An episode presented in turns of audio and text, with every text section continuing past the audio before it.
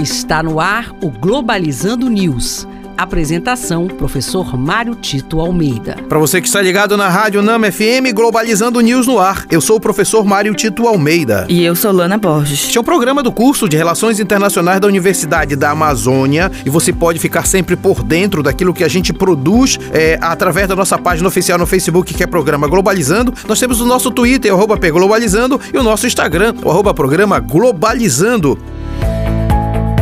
Globalizando notícia do dia. Do jornal El Universal, Venezuela. Presidente Nicolás Maduro alerta sobre uma nova campanha de ódio contra a Venezuela, com o intuito de frear as recuperações econômicas que se registram no país. Segundo o presidente, essas campanhas buscam apenas levar novamente violência à região. Não resta dúvida que uma boa parte da crise econômica na Venezuela se deve, de fato, a essa asfixia de sua economia, inclusive com um bloqueio que os Estados Unidos lidera contra esse país, exatamente por conta dos ganhos que a Venezuela tem com o petróleo, mas que esse dinheiro fica retido nos Estados Unidos. Isso tem gerado realmente muita crise econômica. E significa dizer que, nesse momento em que há uma necessidade não só de petróleo, mas de poder diversificar a base produtiva no mundo, a Venezuela tem sido procurada exatamente para fornecer petróleo e assim ganhar de alguma forma algum benefício para sua economia. No entanto, ainda se insiste nesses bloqueios econômicos para prejudicar um determinado país. A gente não pode aceitar que no, no século 21, com tanta gente em dificuldade, um país passe por tanta necessidade assim. É importante entender que os Estados Unidos não são os xerifes do mundo e não são a polícia do mundo e devem entrar num, num diálogo muito maior para fazer com que as nações possam ter o seu pleno desenvolvimento.